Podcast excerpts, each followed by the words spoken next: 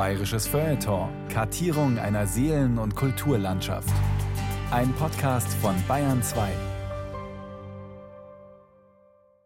Einmal Tomaten Mozzarella Pizza. Bitte schön, sehr gerne. Eine Brezel auch? Diese Geschichte handelt von einem Ort, der nur auf den ersten Blick banal wirkt. Man geht an die Tankstelle, tankt sein Auto oder kauft einfach kurz Zigaretten, eine Cola und fährt wieder davon. Völlig uninteressant eigentlich. Meine Frau ist drin, die wird jetzt gleich ein Brötchen holen, weil wir unterwegs noch nicht so viel gegessen haben und dann wollen wir uns ein bisschen stärken. Nur ganz kurz, nur im Tanken und Toilette. Ich muss pinkeln. Entschuldigung, aber ich muss erst mal darin. Keine Zeit zum Plaudern. Man muss mal pinkeln, man muss was essen oder trinken, der Sprit geht zur Neige und dann weiter.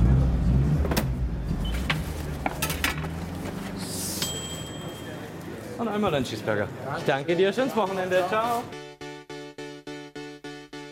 Stop and Go. Die Tankstelle. Ein Feature von Justina Schreiber.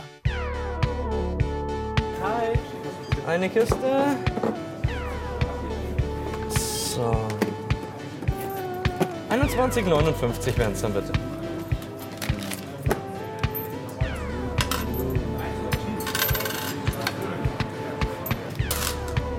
Dreißig und einer, ich danke dir. Schönes Wochenende dir.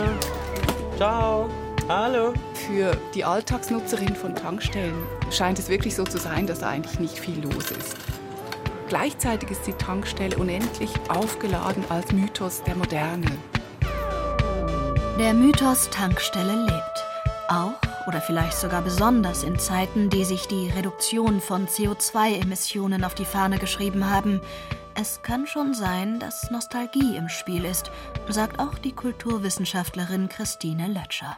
Wenn man zum Beispiel auf Instagram schaut, das ja für solche Dinge immer sehr aufschlussreich ist, dann kann man schon sehen, dass viele Leute Tankstellen fotografieren. Und zwar nicht nur die alten, die sind natürlich extrem kult, eben auch auf Social Media, sondern auch zeitgenössische Tankstellen. Also da gibt auch eine Faszination, die Tankstelle in der Dämmerung, wenn die Lichter so schön aus dem tiefen Dämmerungsblau herausleuchten.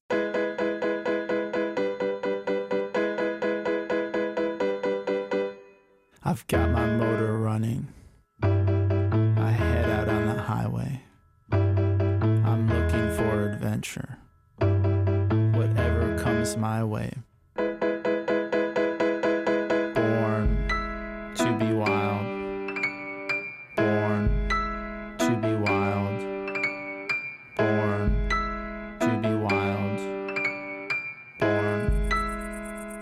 Anders als der Mond leuchtet die Tankstelle aus menschlicher Macht.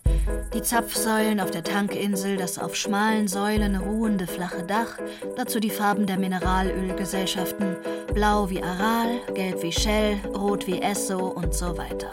Nüchterner geht es wohl nicht. Doch die Szenerie hatte schon immer etwas Verlockendes. Einerseits, ach ja, unterwegs sein, born to be wild und so weiter. Aber vorher musst du eben andererseits noch tanken. Sogar Peter Fonda, der im Kultfilm Easy Rider als Captain America stilprägend quer durch die USA reist, muss seine Harley immer wieder an eine Zapfsäule hängen. Im Motorradtank hat der Hippie-Aussteiger übrigens Kokain versteckt. Und später Dollarnoten. Was auch nur so viel heißt wie ohne Stoff läuft gar nichts. Insofern steht die Tankstelle zwar irgendwie für Aufbruch und Freiheit und für diese Verheißung, in die große weite Welt aufzubrechen, aber eben auch dafür, dass man so ganz aus der Zivilisation eben doch nicht ausbrechen kann, weil es immer wieder Ressourcen braucht. Die Tankstelle zeigt, dass dieser Traum von der Wildnis und vom Leben in der totalen Autonomie abseits der Gesellschaft, dass das eine Illusion ist. Hallo. So. Dreimal Nervennahrung. Zweimal Spezi. Ein Kaffee, jawohl. Ein Cheeseburger, sehr gerne. Alles bei Ihnen? 17,84 wären es dann bitte. Freitagabend in der Allgut-Tankstelle am Mittleren Ring in München. Die Tankinsel unter dem schwungvollen rot-weißen Dach ist hell beleuchtet. Im Kassenraum, der Shop und Bistro zugleich darstellt, herrscht Hochbetrieb. Die Ohren des jungen Kassierers glühen. Zweimal Pfoten, lieber Karst, zum gleich essen oder einpacken? Zum gleich essen? Einpacken? Gerne. Zusammen oder getrennt? Getrennt. So, einmal, ich danke dir. Tankstellen sind Durchgangsstationen, anonyme Orte des flüchtigen, eher zufälligen Aufenthalts. Laut Google beträgt die durchschnittliche Verweildauer an Straßentankstellen fünf bis zehn Minuten. Denn Time ist Money, erklärt der 29-jährige Tankstellenpächter Sami Manuel Riebler. Wie seine Mitarbeiter trägt er das blaue Shirt der Firma Allgut mit dem rot-weißen Logo. Time is money, so ist es.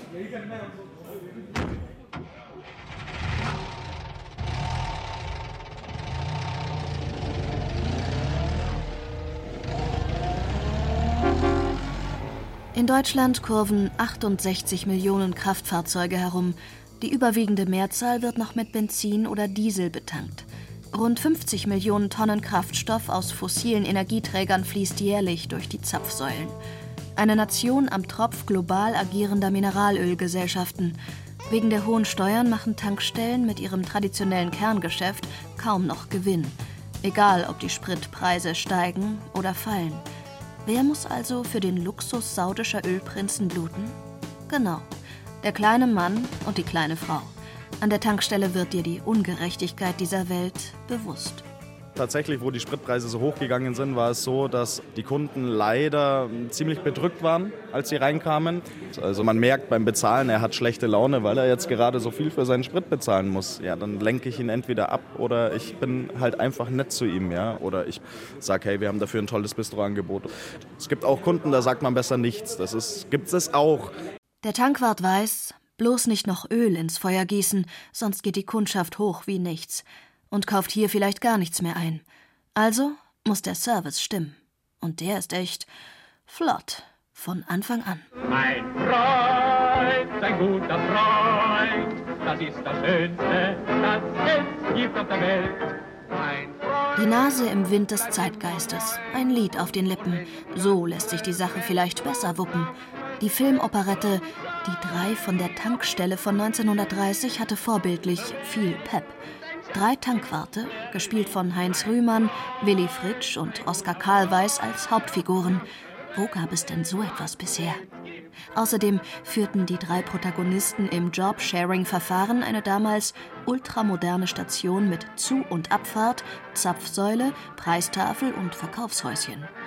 Während an den Straßenrändern der Realität von 1930 oft noch kleine Tankkioske herumstanden, runde Häuschen, an denen Benzinschläuche hingen, ja, mit den dreien von der Tankstelle kam die Zukunft, anders als heute, noch richtig attraktiv rüber. Also zu einer Zeit, als das Autofahren wirklich noch cool war und uns eigentlich dagegen wenig einzuwenden gab oder das Autofahren wirklich als etwas Kultiges zelebriert wurde im Alltag und in den Medien, wurde die Tankstelle schon als Mythos gefeiert. Im Mythos vergolden sich die Schattenseiten, sagt die Kulturwissenschaftlerin Christine Lötscher. Der Sprit erweist sich für die drei Jungs von der Tankstelle als verbindender Spirit. Das ausbeuterische Treiben großer Benzingesellschaften, die Weltwirtschaftskrise und die eigenen finanziellen Probleme gehen ihnen sonst wo vorbei. Blöd nur, dass sie sich in dieselbe fesche Autofahrerin verlieben. Das Schreckgespenst der monogamen, heterosexuellen Zweierbeziehung bedroht das zwanglose Männerbündnis. Jetzt wird es eng und, nun ja, spannend. Bis die starke weibliche Hand dann einen der drei Lebemänner in den Hafen der Ehe lenkt. Ende Gelände. Man kann eben nicht alles haben. Auch und gerade nicht an einer Tankstelle, trotz der vollmundigen Verheißungen. Where's that tiger? Where's that tiger? Where's that tiger? Where's that tiger? There's that tiger! Hold that tiger! Let's put a tiger in our tanks. So extra! Hi. Nummer 7 und dreimal Bier, jawohl. Als gäbe es kein Limit. Aber so entsteht eine Ahnung von Freiheit. An Autobahnen gelegen oder an Ausfallstraßen im Speckgürtel von Großstädten haben Tankstellen oft sieben Tage die Woche bis spät in die Nacht oder gar rund um die Uhr geöffnet. Sie kennen keine Pause, keinen Ladenschluss. Glücklicherweise, muss man sagen. Wenn das Leben eine Reise ist, dann ist die Tankstelle nämlich so etwas wie eine Notfallambulanz. Magst du die vorher was gleich essen oder einpacken? Einpacken. Sehr gerne. In Tankstellen mit Supermarktsortiment scheint ungebremster Dauerkonsum möglich. Man holt sich spontan mal eben ein paar Bier, die schwangere Freundin hat mitten in der Nacht plötzlich Lust auf Eiscreme bekommen oder das Klopapier ist ausgegangen. Schnell zur Tanke. Wenn es sein muss, im Hausschuh. Ja, ich komme ja öfters her. Erstens mal gibt es ja alles zu kaufen, was man so braucht. Auch an Getränken. Die Preise sind absolut in Ordnung und die Leute sind unglaublich nett und geben sich große Mühe. Und was holen Sie hier immer? Je nachdem. Einmal sowas zum Grillen, das mache ich nämlich heute noch. Oder Getränke und am Sonntag früh auch frische Brötchen und Baguettes. Essen und Getränke. Damit machen Tankstellen heute ihr Geld. Doch als Einstiegsdroge winkt immer noch der Kraftstoff. Was aber, wenn niemand mehr Benzin oder Diesel tanken muss oder darf? Mei. Mai, sagt der Straubinger Mineralölhändler Mario Schweiger. Er betreibt an seinem Firmensitz zwei Zapfsäulen. Hauptsache, es geht irgendwie weiter. Ich muss immer, nicht immer höher, schneller, weiter ist vielleicht das Falsche, aber es muss einfach immer Bewegung am Markt sein. Ist, da bin ich ja selber so. Ist, wenn lange Zeit sich nichts verändert, dann ist das schon ah, ein Fadenbeigeschmack. Ich sage immer, Stillstand ist Rückstand. Das sagt auch schon Faust, der Alchemist, der sich dem Teufel verschrieben hat in Goethes Drama Faust II. Das ist der Weisheit letzter Schluss. Nur der verdient sich Freiheit wie das Leben, der täglich sie erobern muss. Hört sich stressig an, dieses nur wer strebend sich bemüht, den können wir erlösen. Aber es ist was dran. Wenn du dein tägliches Geschäft machst und dir fällt nichts Neues dabei ein, ja, dann bist du eh schon ausgebrannt. In meinen Augen. Das ist, ja, das ist immer noch so ein bisschen ein Punkt, wo wir sagen, ich möchte gerne eine Waschbox mit anbieten. Ist auch immer was, tanken, waschen, wo die Leute äh, sehr schön kombinieren. Aber da muss man einfach mal gucken, vielleicht ist platzmäßige Erweiterung noch möglich einmal, wenn dann die Nachbarsgrundstücke mal vielleicht zum Verkauf stehen oder, oder, aber wie gesagt, einfach nicht ruhig stehen. Sonst bist du nämlich draußen. Tankstellen kämpfen seit Ende der 1970er Jahre um ihr Überleben. Seither hat sich der Bestand auf ein Drittel reduziert. Knapp 15.000 gibt es noch in Deutschland. Die verlassenen kleinen Tankstellen, die auf dem Land vor sich hin rotten, erzählen von geplatzten Träumen und Hoffnungen, die sich nicht erfüllten. Von den alten Tanks, dem Sondermüll in der Erde, lieber gar nicht zu reden.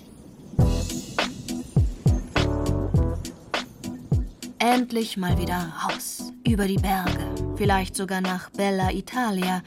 In den Wirtschaftswunderjahren lohnte sich das Geschäft mit dem Benzin noch so richtig. Damals, als sich die Menschen eher für den Reifendruck als für ihren ökologischen Fußabdruck interessierten. Als die Farbe Grün noch für freie Fahrt und nicht für eine Energiewende stand.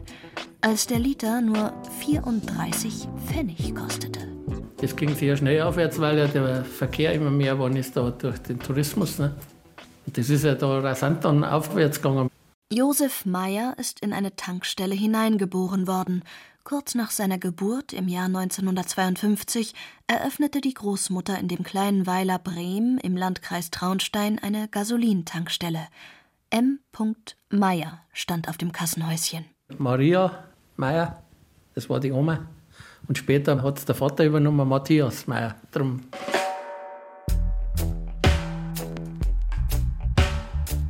Maria Meyer, deren Mann früh gestorben war, hielt das Steuer des Familienbetriebs lange Zeit fest in der Hand.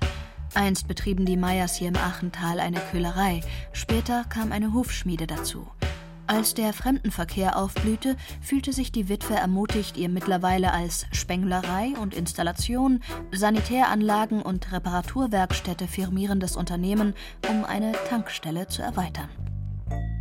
Das Grundstück der Familie lag nämlich äußerst günstig, direkt an der gut befahrenen B305 Richtung Reit im Winkel und Tirol. Die Deutsche Gasolin AG half unter strengen Auflagen bei der Finanzierung. Im Sommer 1953 startete dann der Betrieb an den Zapfsäulen. Mitte der 1960er Jahre übergab Maria Meyer ihrem Sohn, dem Vater Josef Meyers, die Verantwortung. Und ist die dann auch mal mit dem Auto gefahren, die Oma? Na, um Gottes Willen.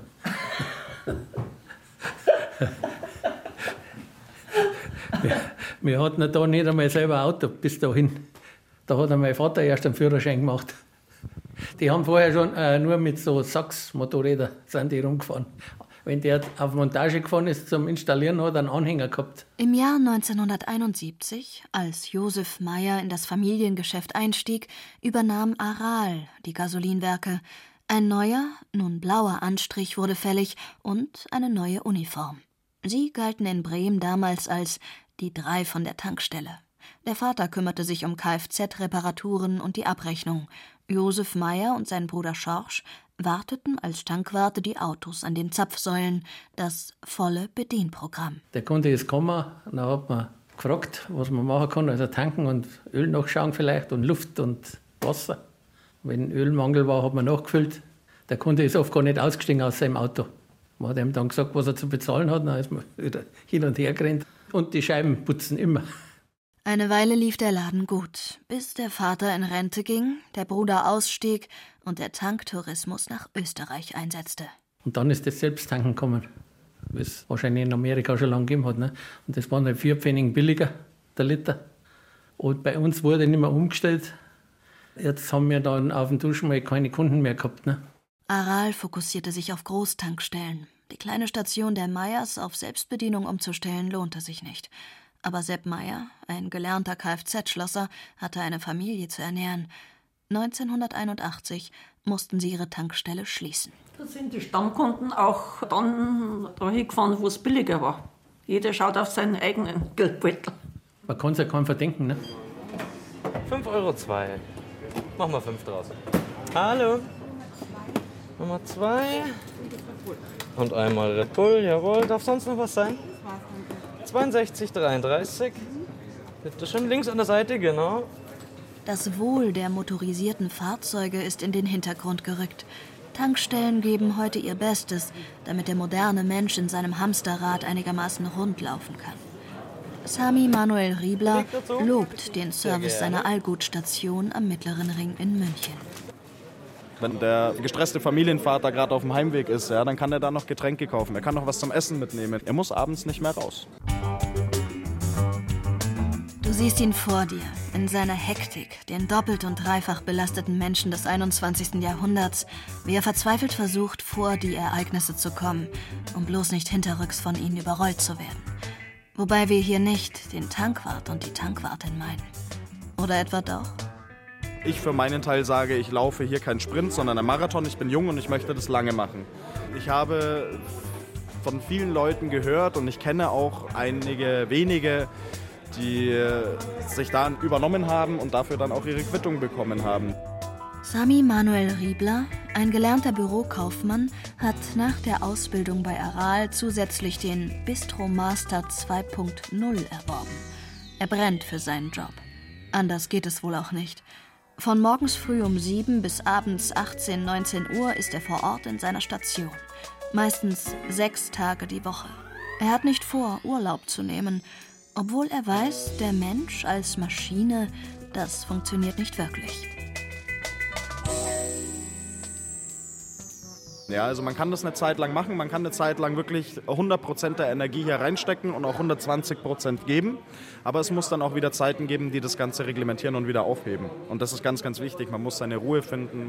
Mal runterfahren, Kraft tanken, die Batterien aufladen, um dann wieder volle Power zu bringen. Das ist wichtig, sonst brennt man aus. Wir wissen es eigentlich. Warum läuft der Alltag trotzdem oft auf Hochtouren, vor allem in der sogenannten Rush Hour des Lebens? Weil wir vergessen, nachzudenken. Der Philosoph Martin Heidegger hielt 1955 im württembergischen Meßkirch einen Vortrag über das Atomzeitalter. Er wendete sich gegen das sogenannte rechnende Denken, das im 17. Jahrhundert in Europa entstand und eine tiefe Zäsur bewirkte.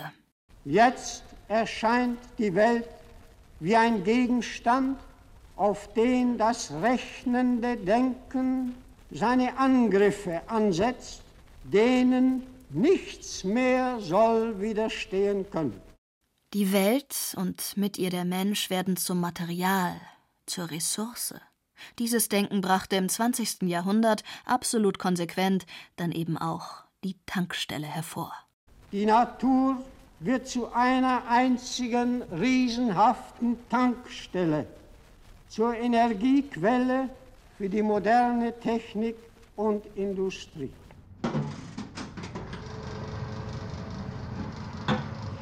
Im Winter tanke ich mir ganz viel Kraft in die Berge. ich bin ein leidenschaftlicher Wintersportler und äh, sind, wenn das Wetter ein bisschen passt, immer in die Berge. Sommer wie Winter, da ist dann Ruhe, weg vom Fuhrpark, weg von Autos. Das ist, wo ich persönlich dann Energie tanke. Einfach vom Stadtverkehr raus, vom LKW, PKW-Sektor weg. Einfach Ruhe, wenig um einen rum. Den ganzen Tag im Büro hast Telefon, Mitarbeiter, da ist genug Trouble.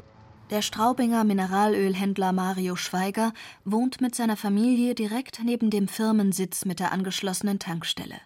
Er weiß nie, was ihn erwartet, wenn er morgens die Computer im Büro hochfährt. Ein spannender Job.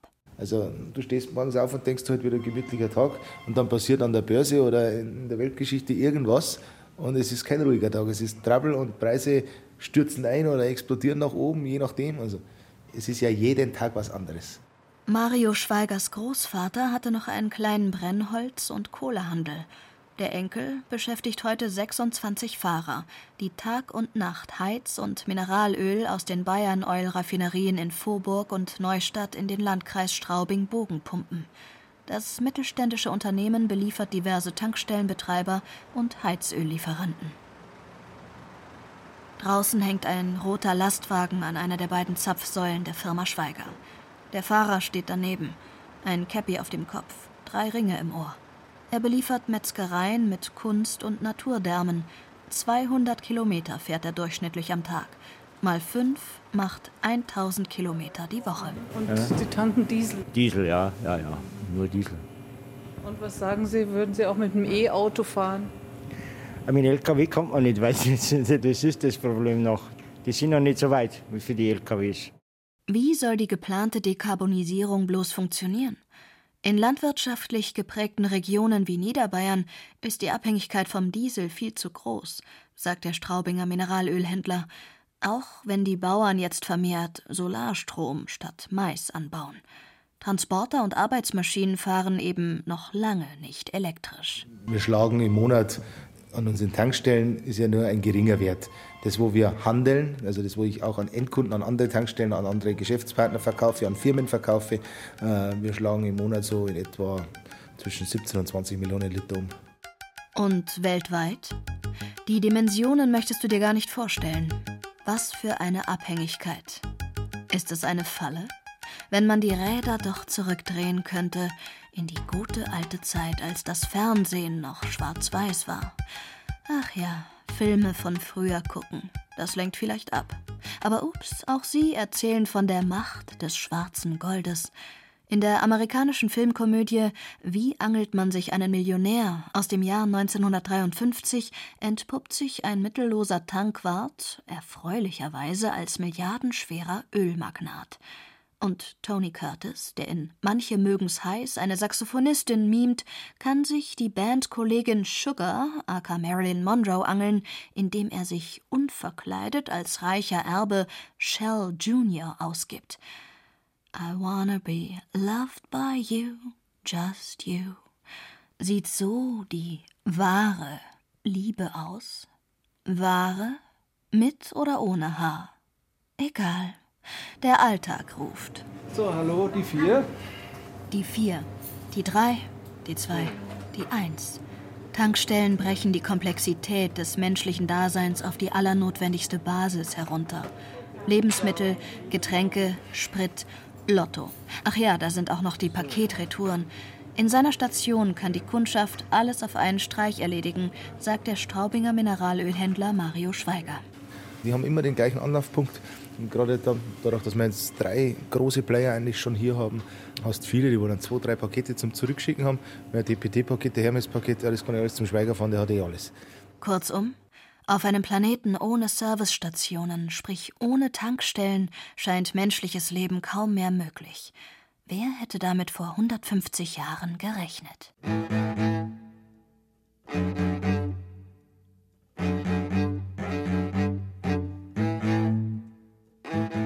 Als Karl Benz 1886 das Patent für seinen Motorwagen Nummer 1 erwarb, standen Interessenten der pferdelosen Kutsche dann doch eher skeptisch gegenüber. Weit schien man damit ja nicht zu kommen. Um diese frühe Form der Reichweitenangst zu bekämpfen, legte sich Bertha Benz, die Gattin des Erfinders, ins Zeug. So kam es, dass eine Frau und Mutter, wer sonst, der Tankstelle das Laufen beibrachte.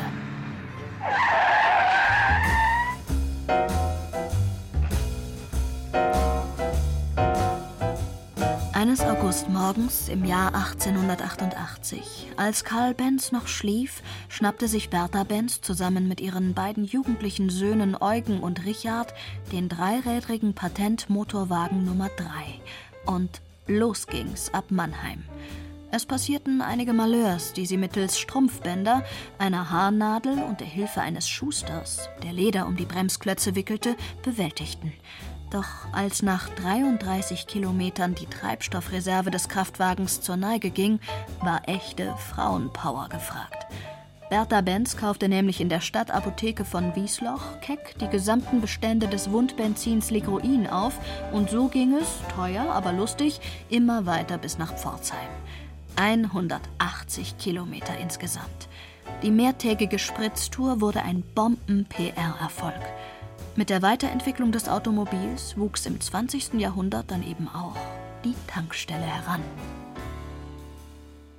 Das heißt, Benzin oder Kraftstoff wurde im Nebenerwerb zum Beispiel an Apotheken, Hotels oder Gaststätten verkauft. Das ist dann so die typische Bürgersteigpumpe, wie man das nennt. Also es ist einfach eine Zapfsäule vor einem Hotel. Ähnlich der modernen E-Ladesäule, sagt die Technikhistorikerin Sonja Petersen. Dann wandelt sich das im Laufe des Jahrhunderts zu den Bedientankstellen mit integrierten Autoservice und vor allen Dingen in den 1950er, 60er Jahren den Tankwart. Guten Morgen. Guten Morgen. Darf ich voll tanken? Jawohl, Esso Extra. Packen Sie mir mal den Tiger in den Tank.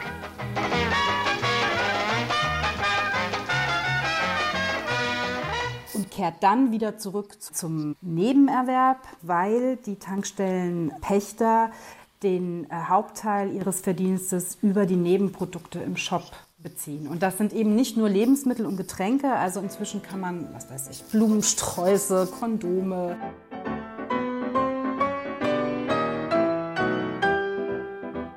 Dreht sich alles im Grunde immer rundherum? Oder geht es im Stop-and-Go-Verfahren letztlich doch weiter Richtung E-Fuels und Wasserstoff? Hallo. Zweimal kleinen Cappuccino, sehr gerne. Welche Größe? 10er? Gerne. Vom Sprit bis zur Schokolade. Vom Frostschutzmittel bis zum gekühlten Fassbier. Vom Wischerblatt bis zum warmen Essen. So viele Optionen. Das Mikrouniversum der Tankstelle hat etwas von der Quadratur des Kreises. Äh, was empfiehlt denn der nette Herr Tankwirt? Zum Beispiel ein grünes Curry mit Reis, ein rotes Curry mit Reis. Da ist der Unterschied, dass das rote ein bisschen schärfer ist. Wir haben Sojanudelbowl, Salatbowl, alles Mögliche, was man sich vorstellen kann. Auch ein einfaches Chili con Carne. Man kann die ganzen Produkte mit Fleisch haben, man kann die ganzen Produkte Veggie haben, man kann die ganzen Produkte aber auch vegan haben. Jetzt bloß nicht lange fackeln. Hinter dir warten Leute in der Schlange. Nicht wenige Kunden kommen aus den nahegelegenen Bürotürmen zu Fuß in die Allgutstation am Mittleren Ring, um eine schnelle Pause zu machen. Dort drüben, diese Gruppe Hindi sprechender Männer zum Beispiel. Vermutlich treiben sie hinter den Kulissen als Softwareentwickler worldwide unsere Digitalisierung und Vernetzung voran. Gerade prosten sie sich allerdings mit einem Feierabendbier zu. Das sind wirklich ITler alles, ja. Ich weiß nur nicht, ob von Huawei oder von O2. Der Übergang zum Bistro ist in dieser Münchner Tankstelle fließend. Die drei Kassen sind zugleich Essensausgaben. Damit es keinen Stau gibt, gilt die Regel, Tanker dürfen vordrängeln, erklärt Sami Manuel Riebler, der junge, dynamische Pächter. Der klassische Tanker hat selbstverständlich Vorfahrt. Bitteschön. So viel Tradition muss sein. kann an allen drei Kassen vorgehen und als erster sich hinstellen, beziehungsweise als nächster und sagen, ich habe die Nummer 5. Natürlich kann der dann auch Zigaretten dazu bestellen oder was zum Essen oder was auch immer. Uns geht es halt primär darum, erstens, dass die Zapfsäule wieder frei wird, dass draußen kein Parkchaos entsteht, äh, durch das, dass wir leider nicht so den größten Hof haben. Und dann bleiben die halt auch auf der Straße stehen, was wir absolut versuchen zu vermeiden. Also, dass wir wirklich immer einen Fluss haben und nicht stehen bleibt. The show must go on. Tankstellen sind äußerst zweckmäßig organisiert. Hier gibt es keinen Firlefanz, keine Ablenkungen, keine Treppen, die man steigen, keine Türen, die man aufdrücken muss. Auto abstellen, rein und zack, zack, zack. Also die Abläufe an einer Tankstelle, die sind so vorgegeben, wie es ja an wenigen Orten der Fall ist. Es gibt ganz bestimmte Wege, die man gehen kann, vom Auto bis zur Kasse und Kasse zur Toilette oder zur Bar, wenn es noch eine gibt. Das ist sehr funktional. Alle wissen, wo es lang geht, sagt die Literaturwissenschaftlerin Christine Lötscher, die die Tankstelle als popkulturelles Motiv und Phänomen erforscht hat. Und genau das scheint aber attraktiv zu sein, um da irgendwelche Funken rauszuschlagen. Funken rausschlagen ist gut bei der Tankstelle. ja, genau.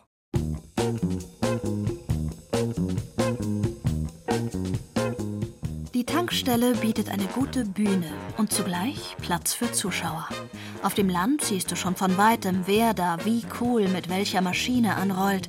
Oder ob vielleicht eine Witzfigur mit leerem Kanister in der Hand die staubige Straße entlang hastet, wie der französische Künstler Jacques Tati in seinem satirischen Film Trafic von 1971. Filme und Romane wissen das Potenzial der vielfältigen Auf- und Abtritte zu schätzen. Auch deshalb lebt ja der Mythos Tankstelle, weil er bis heute fortgeschrieben wird. Eine Tankstelle ist ein Ort, an dem man, ohne viel erklären zu müssen, die verschiedensten Menschen zusammenbringen kann. Die sind unterwegs, ein Anwalt, eine Ärztin, eine Kindergärtnerin, ein Verbrecher. Das ist kein Problem, Leute aus ganz unterschiedlichen sozialen Zusammenhängen zusammenkommen zu lassen. Ein tolles Setting eigentlich. Alt und jung, arm und reich, Veganerinnen und Fleischesser, Biedermänner und Brandstifterinnen. An Tankstellen kreuzen sich ihre Wege, ohne dass sie miteinander ins Gespräch kommen müssen. Hier bedeuten soziale Unterschiede erst einmal nichts. Migration ist die Norm. Wir kommen aus Bayreuth und fahren nach München. Äh, Wir kommen von der Nordsee und fahren nach Berchtesgaden. Wir fahren auf Tanzturnier und kommen aus der Nähe von Würzburg. Das können wir jetzt sagen, ist ja kein Geheimnis nicht, oder? Wir kommen aus Ingolstadt und fahren zum Ikea.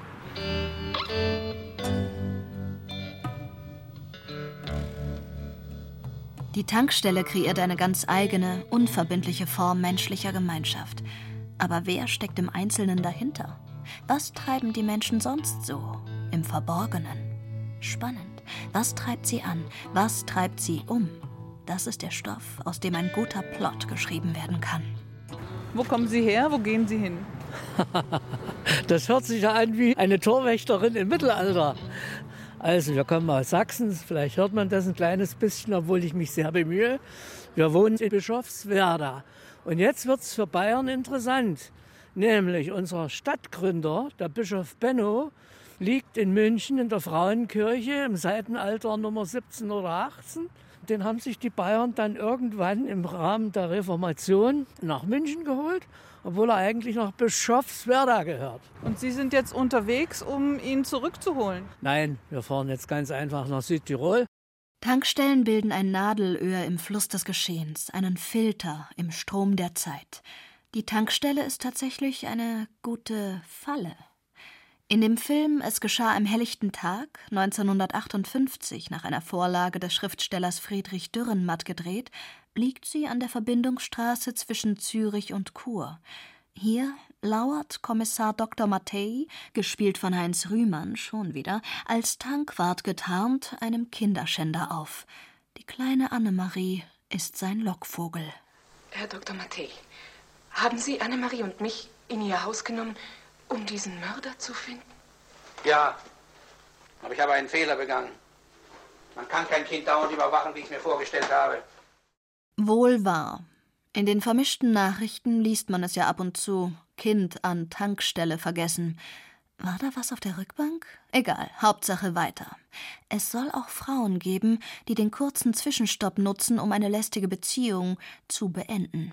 Tankstellenaufenthalte bergen also immer ein gewisses Risiko. Hier können Dramen ihren Anfang nehmen, aber eben auch ihr Ende finden. Der deutsche Hip-Hopper Max Herre greift die Thematik in seinem Song Athen auf.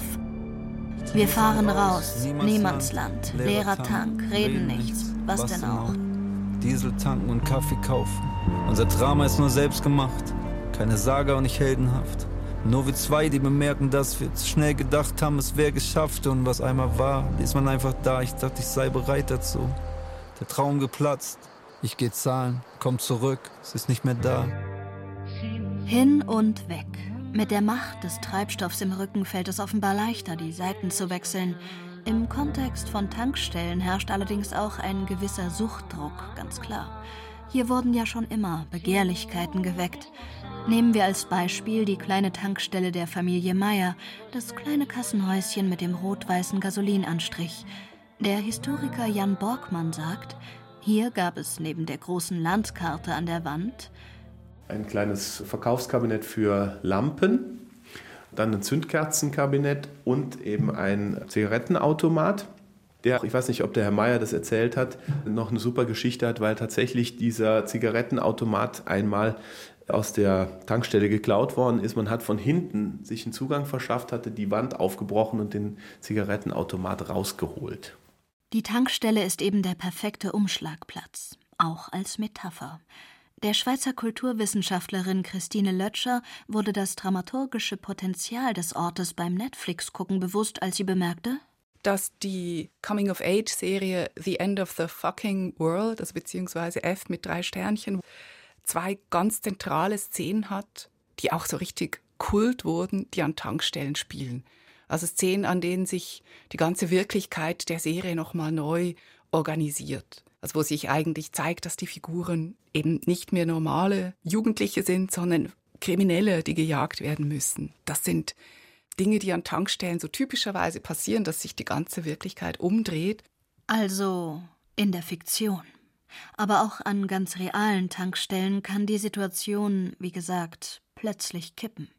Wenn auch glücklicherweise nicht sehr oft. Während der Corona-Pandemie erschoss ein Maskenverweigerer einen jungen Aushilfstankwart. Der Tankwart als Zielscheibe und Projektionsfläche. Nerven braucht man schon in diesem Job. Denn machen wir uns nichts vor. Eine fallen gelassene Kippe reicht schon aus. Die Tanks unter dem Boden, die Zapfpistolen und Benzinschläuche, es kann hier schnell brandgefährlich werden. Peace. I hate the word. I hate the word peace, sagt der Halbstarke, der mit seiner Gang auf einer Tankstelle herumlungert. Gleich kommt es hier zu einer Riesenschlägerei mit dem verfeindeten Clan der Montagus. Romeo and Juliet, das Filmdrama des australischen Regisseurs Baz Luhrmann von 1996, ist eine fulminante Shakespeare-Adaption. Add more fuel to your fire steht auf dem Werbeschild neben den Zapfsäulen des Drehorts. Gewalt liegt in der kerosingeschwängerten Luft. Rambo lässt grüßen. Oder wie Frau heute sagen würde, toxische Männlichkeit. Tankstellen sind Orte, die das traditionelle Rollenbild nicht gerade unterlaufen. PS-starke Motoren und triebgesteuerte Machtgefühle, die Rechnung geht hier wohl immer noch auf. Kurze Zwischenfrage.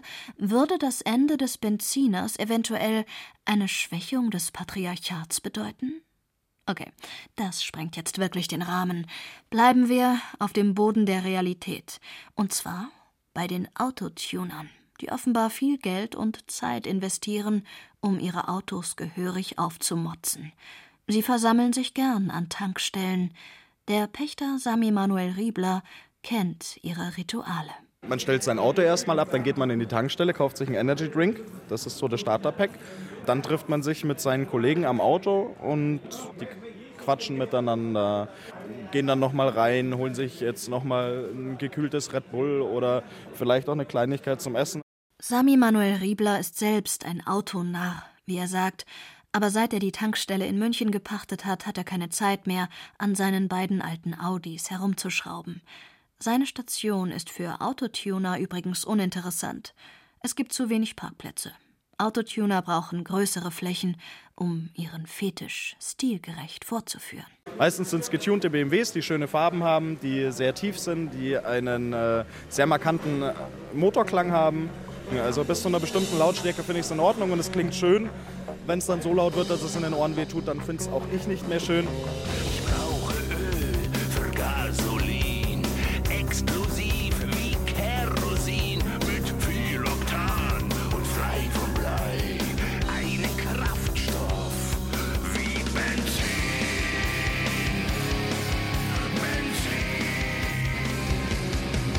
Autotuner sind mit ihren chromblitzenden, rührenden Prothesengöttern an Tankstellen durchaus am rechten Ort. Hier, wo per Werbung eskapistische Sehnsüchte befeuert und zugleich per Kassenbon libidinöse Abhängigkeiten definiert werden, um es mal psychoanalytisch zu formulieren. Vielleicht stimmt die Balance zwischen Hü und Hot ja auch nur im Dunstkreis der Zapfsäulen. Wenn du den Motor aufheulen lässt und wieder auf die Straße rollst, musst du dich entscheiden. Geht es wieder heim oder geht es vorwärts, fort von Mamas Rockzipfel?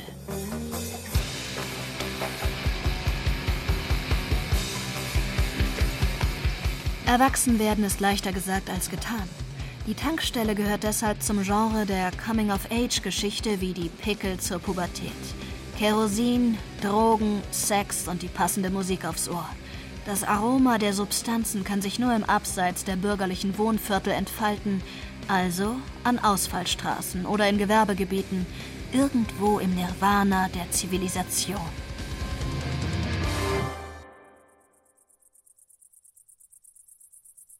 Der Autor der beliebten Brenner-Krimis, der Österreicher Wolf Haas, jobbte als Jugendlicher in den 1970er Jahren an einer Tankstelle in Maria Alm, wo der Pächter gern für Stunden von der Bildfläche verschwand.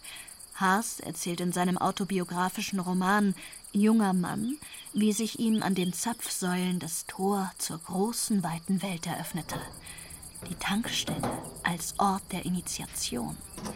Auch die drei lustigsten Tankwarte der Weimarer Republik machen hier ja erste Schritte in Richtung Selbstständigkeit. Mit mehr oder weniger großem Erfolg kamen 1955 und 1997 übrigens Remakes des Originals ins Kino. So legt sich eine Erfahrungsschicht über die nächste. Das heißt, wenn man eine Tankstelle im Film sieht oder in einem Roman, merkt, ah, jetzt bin ich an einer Tankstelle angekommen, dann ist das auch immer ein literarischer oder auch popkultureller Ort, an dem sehr viele Geschichten sich überlagern, auf die sich die Erzählungen, die wir lesen oder sehen, dann wiederum auch beziehen können. Also da hängen eben an diesem Ort Tankstelle so viele Geschichten dran aus literarischen und filmischen Genres wie das Road Movie zum Beispiel, Road Novel. Horrorfilme lieben es auch, Tankstellenszenen zu zeigen und sie explodieren zu lassen. Ein Beispiel ist Hitchcocks Die Vögel, The Birds, da gibt es eine wunderbare Tankstellen-Explosion.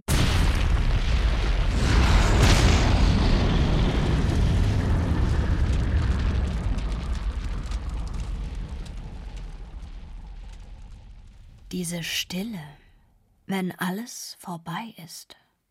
Die Stimmung erinnert an die Lockdowns der Corona-Zeit oder, ein halbes Jahrhundert weiter zurückliegend, an die Ölkrise in den 1970er Jahren, nach dem Motto Weißt du noch, wie wir an den autofreien Sonntagen Rollschuh auf der A8 Richtung Stuttgart gelaufen sind? In der Anderswelt der Jetztzeit, im Oberbayerischen Freilichtmuseum an der Glendleiten, stehen alle Räder still. Die Mühle malt nicht, das Glöckchen der Kapelle läutet nicht, und an der Tankstelle gibt es kein Benzin. Eine Tankstelle zwischen heimeligen Stadeln, Scheunen und Schupfen? Ja, genau. 2020 hat hier die Tankstelle der Familie Meyer aus dem Weiler Brehm im Achental ihre letzte Ruhestätte gefunden. Wir haben hier große Mühen auf uns genommen, um möglichst viel des Gebäudes mitzunehmen. Also nur vielleicht so ein Prozedere. Also dieses Häuschen hier haben wir einmal in der Mitte durchgesägt und in zwei großen Stücken mitgenommen. mit großem Gerät, Autograden, Riesensägen, die das Gebäude durchtrennen, um eben die Originalsubstanz mitzunehmen. Das Publikum sei von dem neuen Museumsobjekt begeistert, sagt der Historiker Simon Kotter. Lebhafte Erinnerungen werden wach. Wisst ihr noch, damals, als Fatih den Mercedes 280 S zu Schrott fuhr? Ganz tot ist das Gebäude also noch nicht, sagt Kotters Kollege Jan Borgmann wird natürlich oft gewünscht, sozusagen, dass man hier nochmal tanken könnte, vor allem zu den Preisen der damaligen Zeit. Das ist leider technisch nicht möglich und auch genehmigungstechnisch nicht machbar. Ölgeruch gibt es trotzdem. Also die alten Zapfsäulen haben noch entsprechendes Odeur äh, zu bieten durchaus, haben auch noch leichte Ölreste, die vielleicht noch dran sind, auch wenn natürlich in den Gerätschaften oder in den Objekten nichts mehr drin ist. Wir haben historische Öldosen, die das entsprechende Flair ausströmen. Das Flair einer Tankstelle von Anno dazumal. Als der Tankwart das Öl-Benzin-Gemisch für die Zweitakter noch von Hand zusammenschüttete und schwupps ging etwas daneben. Ach ja, die gute alte Zeit, als das Wort Umweltauflagen noch nicht erfunden war. Den französischen Schriftsteller Marcel Proust ließ der Geruch von Benzin irgendwie auch an die autofreie Stadt Venedig denken. Keine Ahnung warum, aber die Sehnsucht produziert eben die schönsten Bilder. Mit dem Cabrio nach Capri, mit dem Roller nach Rom. Ach ja. Die Kulturwissenschaftlerin Christine Lötscher hat schon recht, wenn sie sagt, die Tankstelle ist ein nostalgischer Ort geworden. Die Gasolintankstelle im Freilichtmuseum an der Glendleiten trägt laut Infotafel die Standardtypnummer G-T6-2. Im Kassenhäuschen steht ein alter Schreibtisch. An einem ähnlichen Möbel hat Maria Meyer ihre Rechnungen noch per Hand geschrieben. Der Block liegt parat. Daneben überrascht ein Aschenbecher voller Kippen. Der Aschenbecher stand tatsächlich auf dem Tisch. Man hat hier auch ganz schön geraucht. Das war ja wirklich auch so ein Treffpunkt der Dorfjugend. Also es wurde Bier konsumiert, es wurde geraucht, es wurde geratscht. Der Kassenraum der Meierschen Gasolin- und später Aral-Tankstelle wurde im Ort Schnürlstüberl genannt. Wegen der drei mit bunten Plastikschnüren bespannten Stühle, die rund um ein Tischchen standen bzw. heute hier auch wieder stehen. Die Tankstelleneinrichtung wurde fast originalgetreu rekonstruiert. Nur die Eistruhe und der Kühlschrank fehlen. Was auch hier im Raum drin war, war ein Ölofen, mit dem man eben damals heizen konnte. Einige weitere Ausstattungsgegenstände, wie zum Gasolinkalender beispielsweise oder ein Feuerlöscher, der gehörte natürlich auch pflichtmäßig in die Tankstelle hinein. Oder eben die Luftdrucktabelle für die gängigen Fahrzeugmodelle der damaligen Zeit.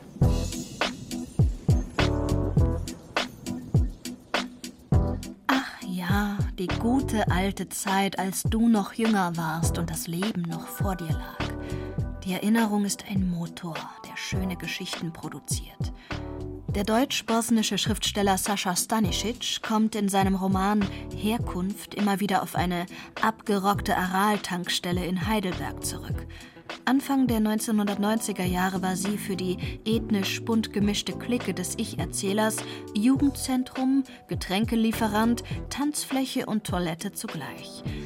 Ach ja, damals, als es weder Handys noch eine flächendeckende Videoüberwachung gab, damals lag das Areal zwischen Staubsaugern, Luftpumpe und Zapfpistole gefühlt noch out of control. Gefährden bestimmte Bevölkerungsgruppen das Image von Tankstellen? Naja, ein Eiertanz ist wohl nichts gegen das Manövrieren moderner Versorgungseinheiten im Dauerkrisenmodus. Die Münchner Unternehmerfamilie Amberger, die mit ihrer Firma Allgut 31 Tankstellen in Oberbayern und Schwaben betreibt, schickten die Leiterin der Marketingabteilung Simone Theisen. Uns geht es natürlich auch darum, dass wir für alle Kunden erreichbar sind und verfügbar sind.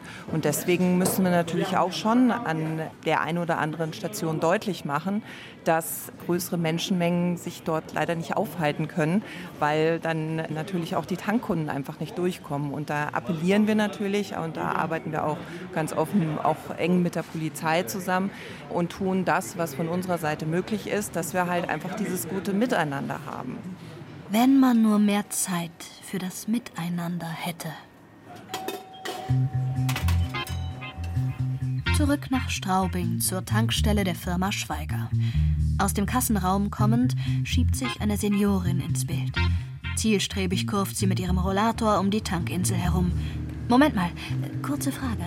Was kaufen Sie denn an der Tankstelle? Nur Zigarette und Zeitungen.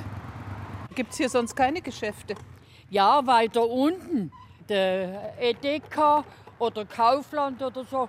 Früher, da habe ich da runter müssen. Und das war mir schon wenig beschwerlich. Aber jetzt mit der Tankstelle? Das ist super. Ich habe ja jetzt nicht weit. Ich gehe zum Kurve und da ist Seniorenheim. Im Körbchen ihres Rollators liegt eine große Schachtel Marlboro.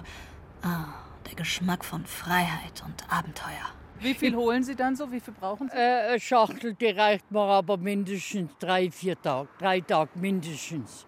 Weil sie große ist schon 10 Euro. Rauchen ist tödlich, steht drauf. Ja, die anderen sterben auch. Ist noch keiner da geblieben. Es ist noch keiner, noch keine da geblieben. Alle ziehen sie weiter. Ob zu einem besseren oder schlechteren Ort, wer weiß das schon. Der Tankwart auf Edward Hoppers Gemälde Gas von 1940 wirkt ein wenig verloren in seinem Zwischenreich. Einsam steht er an einer der Zapfsäulen. Studiert er die Literzahl? Oder ist ihm die Frau davongelaufen? Aus dem Kassenhäuschen fällt Licht auf den Vorplatz. Die Straße, die in den Wald führt, ist leer. Eine Abend-, eine Endzeitstimmung. Der Müßiggang des Tankwarts kann auch das Ende seiner Tätigkeit bedeuten. Nur die Kraft der Gedanken, der Treibstoff der Fantasie bringt jetzt noch Bewegung ins Bild. Stop and Go. Die Tankstelle. Bayerisches Feuilleton von Justina Schreiber, die kein eigenes Auto mehr besitzt. Es sprach Laura Mehr. Ton und Technik Peter Urban. Regie Benedikt Mahler. Redaktion Michael Zamitzer. Eine Sendung des Bayerischen Rundfunks 2023.